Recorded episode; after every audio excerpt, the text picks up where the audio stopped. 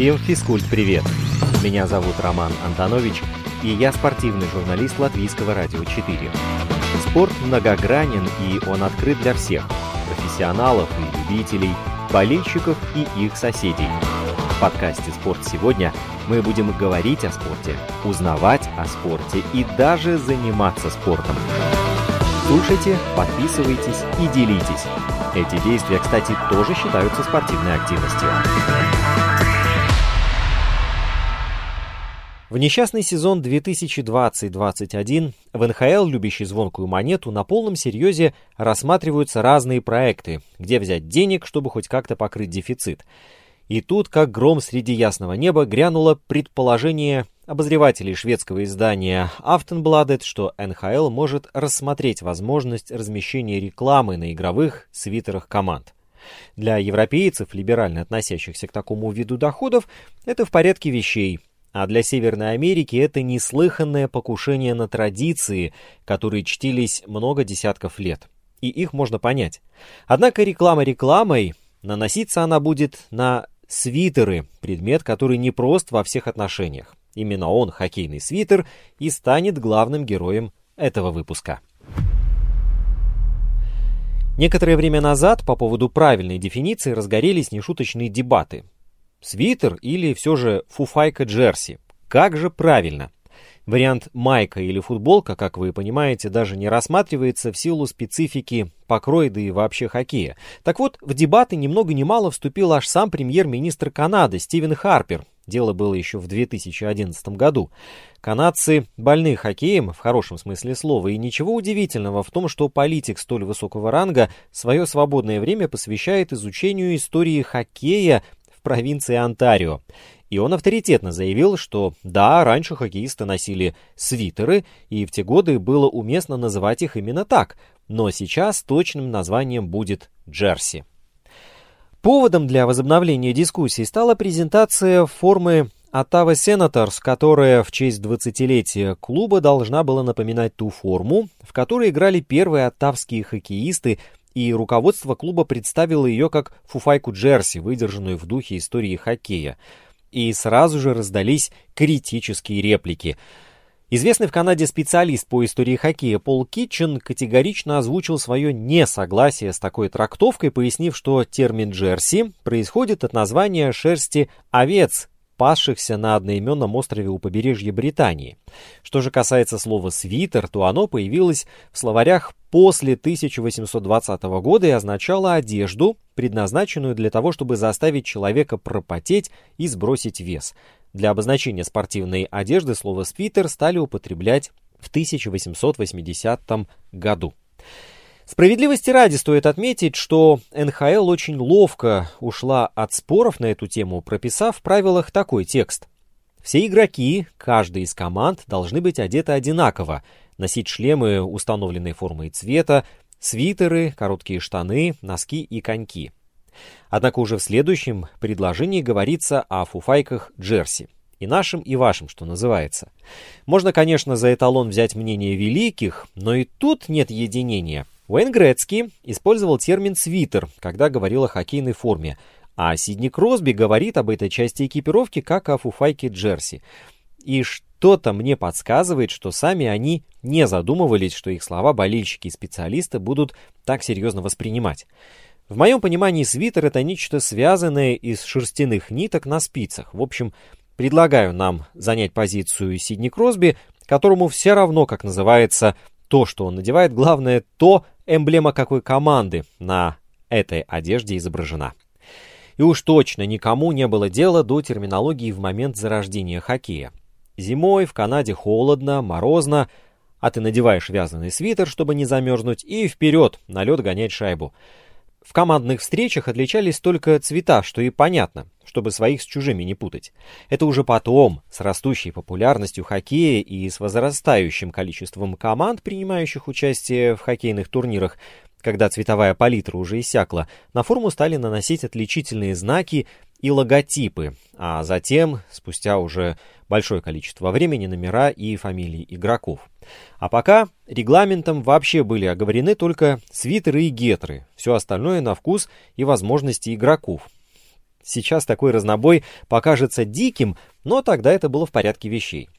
Итак, примерно до середины 20 века вся эта экипировка была шерстяной, вязаной, плотной, очень жаркой и, понятное дело, недолговечной. Хоккеисты предпочитали более плотные свитеры, которые хотя бы немного защищали тело от попадания шайбы или зацепов клюшкой. О другом они не заморачивались, но поскольку синяки заживали медленнее, чем начиналась следующая игра, то в Монреале решили что-то улучшить и придумали. Внедрили свитер, имеющий горловину на завязках.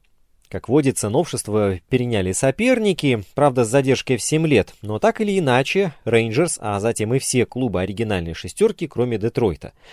Наличие шнуровки на свитере в то время было не данью моде, а острой необходимостью, так как данная одежда изготавливалась из ткани, имеющей минимальную эластичность. И для того, чтобы надеть свитер, требовалось наличие у изделия большого отверстия для головы. После надевания свитера на тело при помощи шнуровки горловина экипировки полностью затягивалась. Положение вещей спасла синтетика, которая была более эластичной, и завязки на данной экипировке постепенно вымерли за ненадобностью. Пока все те же рейнджеры спустя полвека снова не ввели их в моду. А где же сейчас шнуровка, спросите, глядя на фотографии современной формы? Да, при внимательном изучении мы ее не увидим. А все потому, что передовые технологии снова оказались сильнее, и они уже окончательно сбросили ретро-свитер из парохода современности. А как же Детройт, спросит дотошный слушатель? Да, там отдельная история. Это, кстати, единственная команда из оригинальной шестерки, которая никогда не использовала свитеры с завязками. Однако именно они стали первыми, кто стал носить более современные свободные хоккейные свитеры, после чего их примеру практически одновременно последовали остальные пять клубов. Что ж, вот мы и дошли до букв, надписей, нашивок, наклеек и прочих фишечек. Лого на груди, альтернативное лого на рукавах. С значит капитан, капитан, А, A значит альтернативный капитан, Изнутри свитера или футболки всегда есть такая штучка, которая называется fight strap – ремешок. Это привет 90-м, когда дрались на матчах больше, чем играли, и нужна была такая заклепочка, чтобы штаны не падали во время валяний на льду. Сейчас фанаты готовы поубивать за то, чтобы на их футболках изнутри был именно такой ремешок, потому что правильно, для фаната все должно быть аутентично. Другое название для этой штучки звучит tie down – как бы удержи снизу, чтобы свитер не задирался во время битвы. В 1914 году на свитерах команды из Оттавы появляется первая графика. До тех пор они были без рисунков и вообще без всяких надписей. Это был флаг Британской империи, один из способов показать свой союз с Британской империей в Первой мировой войне, которая в том году началась.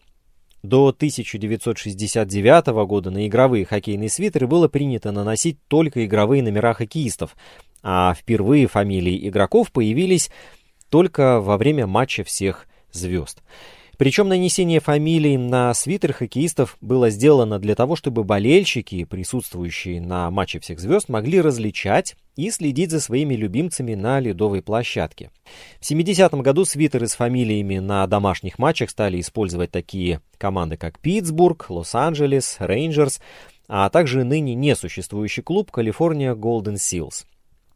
В 1977 году лига уже обязывает все клубы наносить на свитеры фамилии игроков, и только Торонто почему-то принимает решение не поддерживать нововведение и оставляет свитеры, имеющие только игровые номера.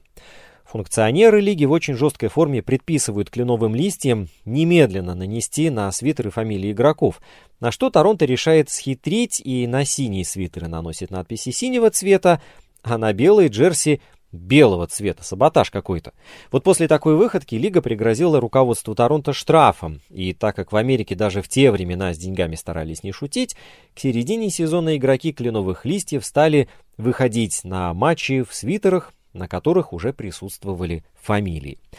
Странные все-таки в Торонто руководители были, сами себя обманывали, ведь сейчас в мерче свитер с фамилией на треть дороже, чем без, а то и даже больше.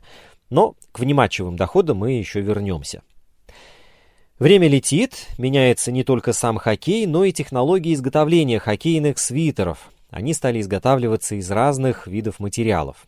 Свитер в современном хоккее является результатом объединения долгого хоккейного опыта и современных высокотехнологичных материалов.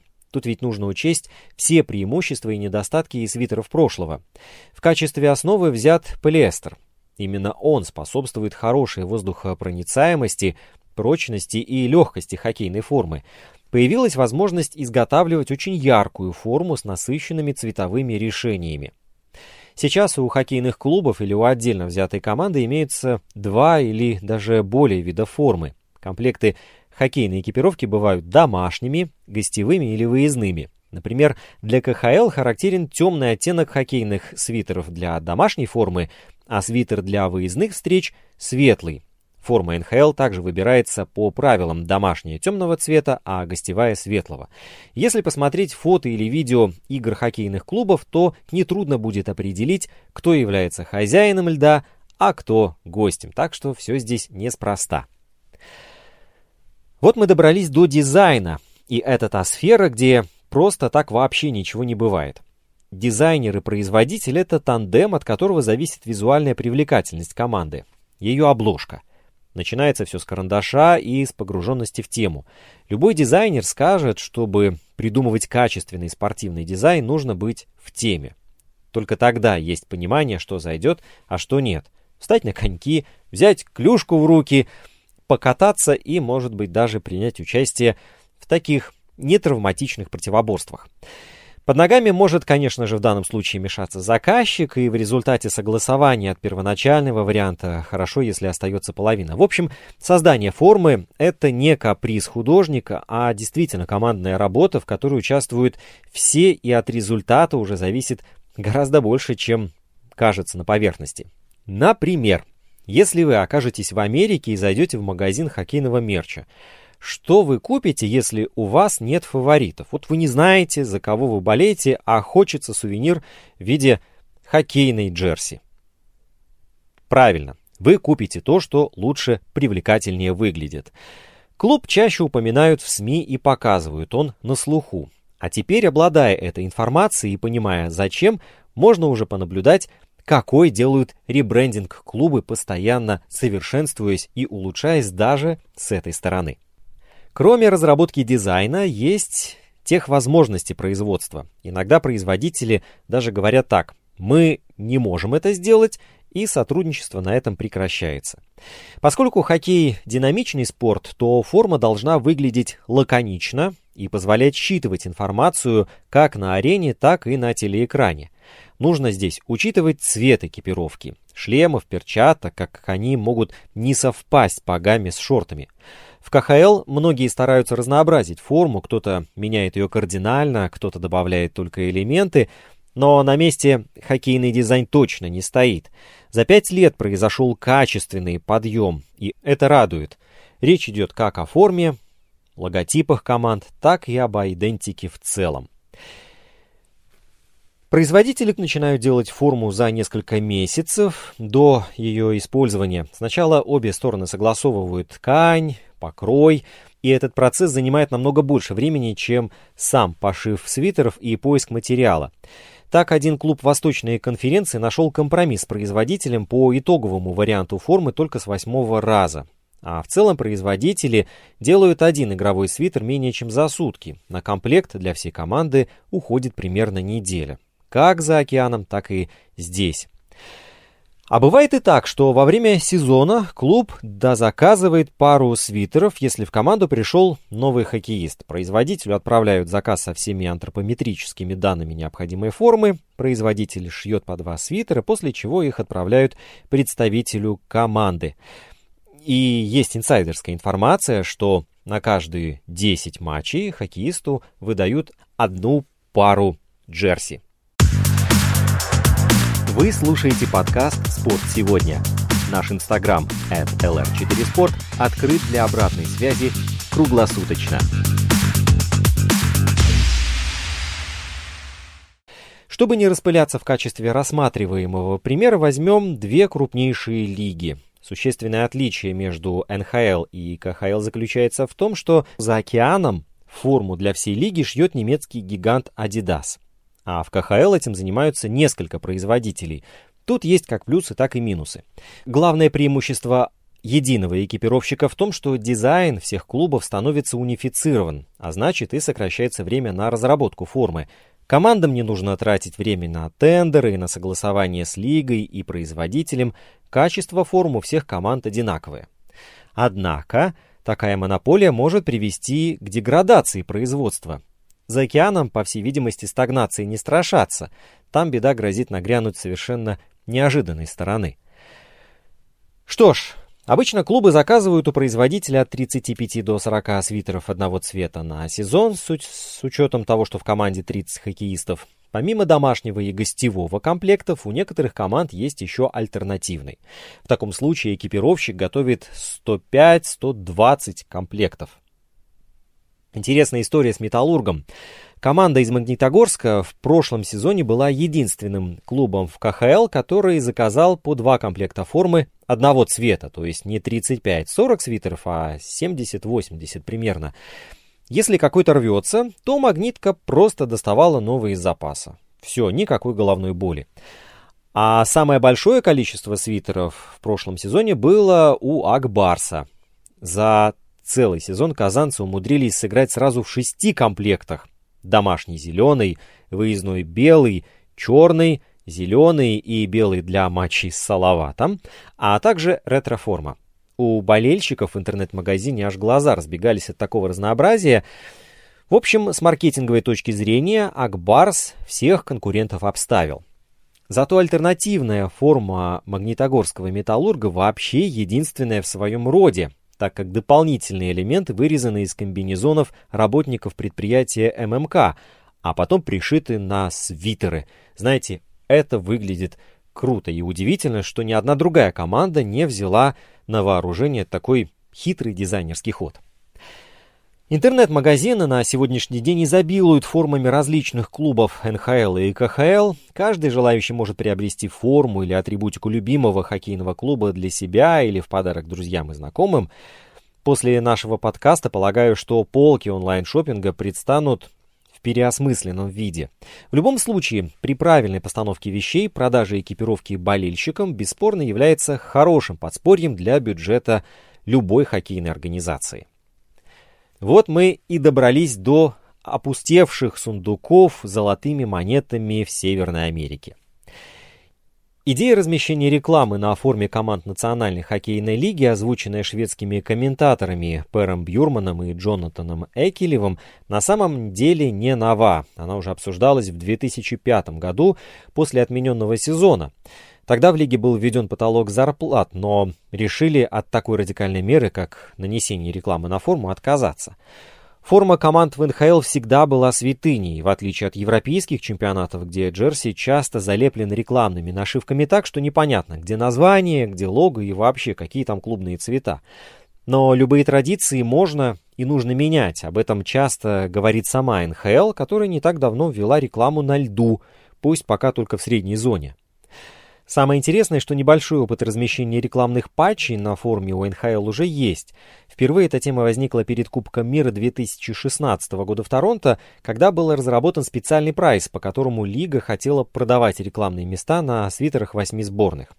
Для размещения фирменного логотипа на свитере одной сборной необходимо было заплатить 2 миллиона долларов, а покупка рекламных прав на все 8 команд стоила 6 миллионов. Но это касалось только Кубка мира, который длился две недели и где было сыграно два десятка матчей. Нынешний ценник для одной команды будет на порядок выше, поскольку матчей больше, а целевая аудитория более конкретная и географически выверенная. Что же касается варианта покупки рекламных прав на размещение нашивок у всех команд НХЛ, то такой контракт вполне мог бы покрыть львиную часть искомых 300 миллионов долларов, которые лига требует сейчас у игроков. Комиссар НХЛ Гэри Бэтмен в традиционном для себя стиле не стал высказывать какого-то определенного мнения, ограничившись набором общих фраз. Мол, не хочу торопиться с решением о рекламе на свитерах, считаю, что у команд НХЛ лучшая форма во всем профессиональном спорте, здесь с ним нельзя не согласиться, но форма команд на Кубке мира не имеет какого-то определенного наследия, и появление на ней рекламы во время матчей турнира возможно. В любом случае, руководство лиги не заинтересовано в появлении рекламы на форме клубов НХЛ. Вот именно так Бэтмен заявил пять лет назад. Но деньги решают все. И если в один прекрасный день выяснится, что клубы НХЛ теряют слишком много денег, не размещая на форме рекламы, то соблазн попробовать это сделать будет велик. И соблазн этот станет еще сильнее, если какая-то другая североамериканская лига решится на размещение рекламных нашивок. В 2014 году введение рекламы на форме лоббировал комиссар НБА Адам Сильвер, заявлявший, что переход к этому неизбежен в ближайшие пять лет. Быть первопроходцами Бэтмен и компания не хотели, но и траектории баскетбола почему-то не последовали. Если оттолкнуться от разницы доходов между НХЛ и НБА, то можно спрогнозировать, что лига способна получить где-то от 70 до 80 миллионов долларов, добавив на форму рекламные нашивки. Конечно, любой подобный вход должен быть оформлен со вкусом, и начинать надо не с огромных реклам, а с небольших форм. Помимо внутренних противостояний корпораций, нужно учитывать и мнение болельщиков. А опросы показывают, что фанаты очень сильно сопротивляются подобным новшествам. Для многих болельщиков хоккейный свитер – это священная корова. Если разместить рекламу на форме Монреаль Canadiens или Торонто Maple Leafs, то это может быть расценено как попытка запятнать бренд и историю команды. Но, знаете, это все-таки дело привычки. Например, болельщики постарше – могут вспомнить матчи, когда на бортиках площадки не было рекламы. Бортики были абсолютно пустые, а сейчас такие кадры смотрятся совершенно чуждо. Так что, не получив денег от болельщиков в результате пандемии, лиге все-таки придется искать варианты доходов в других местах. Посещаемость – это весомый источник дохода, и она в данном случае будет равна нулю. С учетом этого реклама на свитерах – вполне легкий заработок. Обозреватель Кен Бекли обращает внимание на другое. Будет ли Лига продолжать это делать, когда коронавирус закончится? Эта гадость может легко выйти из-под контроля, заявил Бекли. В качестве отрицательного примера в Северной Америке переводит свитер шведской фрёлунды. Эта форма даже для привыкших к рекламе европейских глаз выглядит как адский трэш. Даже на консервативном варианте у нее 8-10 рекламных наклеек, а сейчас их и вовсе штук 20, и это только свитер. Когда НБА начала размещать рекламу, форма НХЛ стала казаться слишком пустой и простой. Впрочем, пусть индейцы из Фреланды будут предостережением о том, как легко и быстро эта гадость может выйти из-под контроля. Все начинается с первой нашивки, предупреждают консерваторы. Наш подкаст тоже начался с опасений появления первой рекламной нашивки на свитере Торонто или Питтсбурга. Однако закончим мы другими командами. 2017 год. Хоккейная лига Восточного побережья. Регулярный чемпионат. Инди Фьюэл встречается с Цинциннати Сайклонс. Такая вывеска вряд ли привлечет внимание даже хоккейных гиков, но то, что учудили эти клубы, вошло в историю и привлекло внимание за пределами штата Индианаполис и даже всей Северной Америки.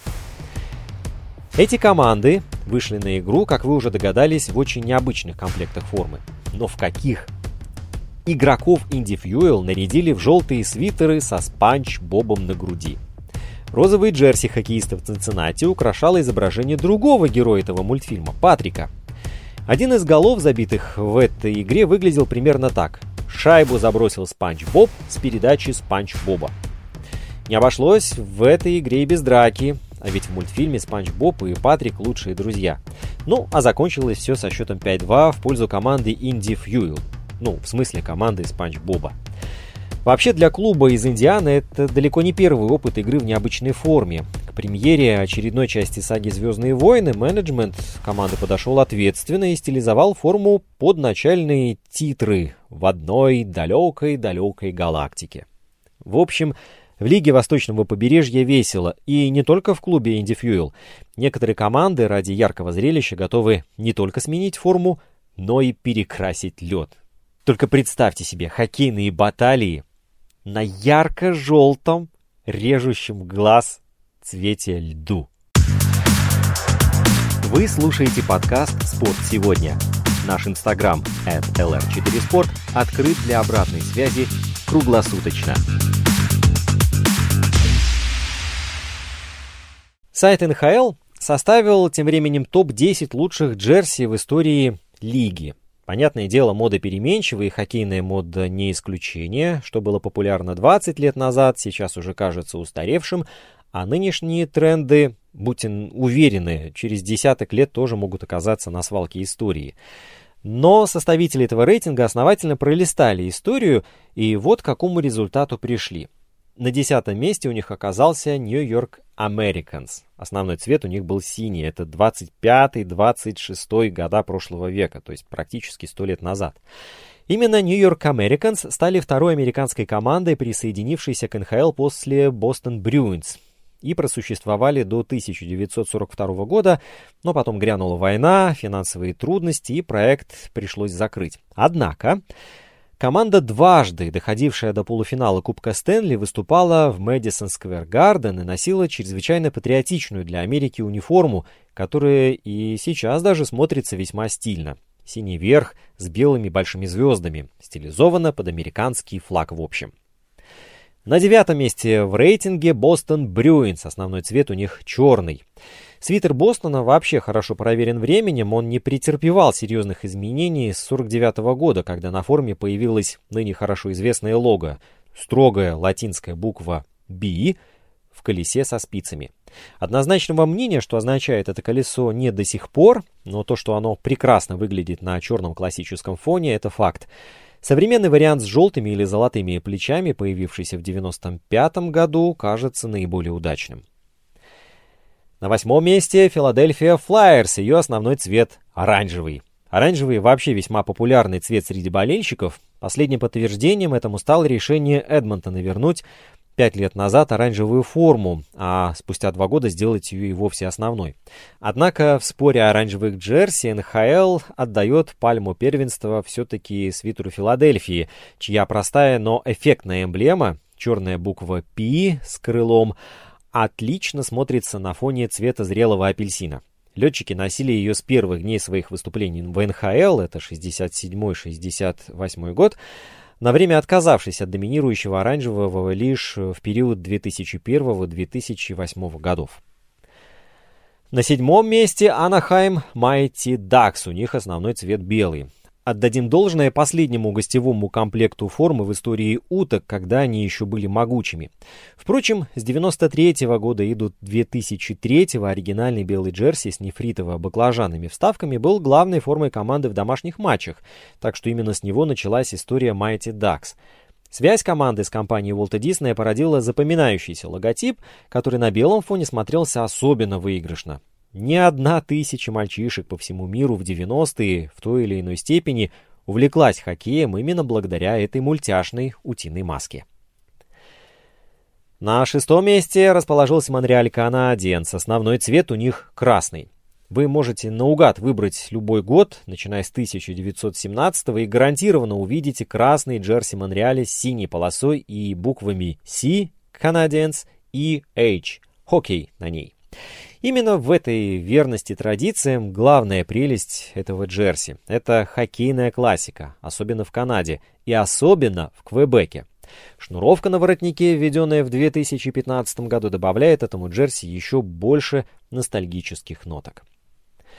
На пятом месте Хартфорд Уэйлерс. Основной цвет у них зеленый. Китобоев, переехавших в Северную Каролину, нет в НХЛ уже 20 с лишним лет. Но команда до сих пор популярна среди фанатов. Именно зеленые свитеры Whalers, по данным Bloomberg, наиболее популярный товар в официальном онлайн-магазине НХЛ. Если мы говорим об уже несуществующих клубах, разумеется.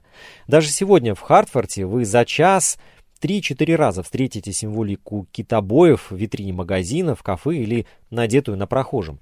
А Каролина на домашнем матче с Бостоном, который был посвящен Хартфорду, заработала на продаже атрибутики 200 тысяч евро. Это вообще рекорд в истории Харрикейнс. На четвертом месте всемирно известный и популярный Питтсбург Пингвинс. У них основной цвет черный. Черный цвет вообще синоним стиля. Солнечно-желтый добавляет яркости, Фамилия Лемье или Кросби на спине вызывает уважение у любого хоккейного болельщика. А образ пингвина на коньках, увиденный один раз, вы уже не забудете никогда. Сейчас даже сложно поверить, что до 80-го года основными цветами формы пингвинов были не черный, желтый и белый, а синий, белый и голубой. Вот совершенно никаких параллелей. Бронза у нас достается Dallas Stars, у них основной цвет зеленый, и с точки зрения дизайна этот комплект был идеален. Огромная зеленая звезда на черном фоне подчеркивала название команды и была новым словом в фасоне хоккейных джерси. Не случайно, появившись в 99 году в роли альтернативного, этот свитер быстро пробил себе дорогу сначала к статусу гостевого, а потом уже в 2003-2006 годах и домашнего. Для поклонников Далласа этот джерси имеет, помимо прочего, историческое значение. Именно в нем Брэд Халл забивал тот самый знаменитый гол, который в 1999 году принес команде единственный кубок Стэнли в ее истории. На втором месте Торонто Мэпл Ливс, основной цвет синий. Слушайте внимательно. В сезоне 2018-2019 годов Самым продаваемым свитером в НХЛ стал свитер Александра Овечкина, который в качестве капитана принес Вашингтону Кэпиталс первый кубок Стэнли в его истории. Причем здесь Торонто? А вот, годом ранее самым популярным был джерси Остона Мэтьюза, игравшего за Торонто Мэпл Ливс и который всего-навсего помог своей команде выйти в плей-офф. Почему? Да потому что игровая форма Торонто — это хоккейная классика. И главный приз достается Чикаго Блэкхокс. Основной цвет — красный. Вот в чем точно не может быть сомнений, так это в том, что именно данный свитер достоин первого места в рейтинге лучших джерси в истории. Во-первых, в 2008 году эмблема Чикаго, которая украшает грудь Патрика Кейна и Джонатана Тейвза, была признана самой привлекательной в НХЛ и никто с тех пор не выступил с опровержением этого факта. А во-вторых, так считают сами игроки Национальной хоккейной лиги. Постскриптум. Знаете, это может прозвучать грустно, но так как хоккей становится все быстрее, а производители по-прежнему стремятся сделать игрока максимально защищенным, и чтобы при этом его ничто не отвлекало от игры, не исключено, что рано или поздно хоккейная форма, к которой мы привыкли, претерпит кардинальные изменения. Как вариант, например, форма будет становиться все меньше и меньше, а потом превратиться вообще в один защитный костюм, как в фантастических фильмах про будущее. Пока же у меня в шкафу висят два свитера, которые изредка можно надеть по случаю игры Рижского «Динамо» и национальной сборной. Но и тут есть нюанс. Мой размер на мне не висит мешком, только если под свитер пододеть пуховик. Под занавес осталось время для рекламы подкаста моей коллеги Людмилы Вавинской «Природа вещей», в котором говорится о вечности материи и бесконечности Вселенной, и наши финальные титры. Инстаграм подкаста «Спорт сегодня» at lr4sport, домашняя страница радиоканала lr4.lv, страница в Фейсбуке «Латвийское радио 4», Слушайте, подписывайтесь и делитесь. Мы с вами скоро встретимся вновь.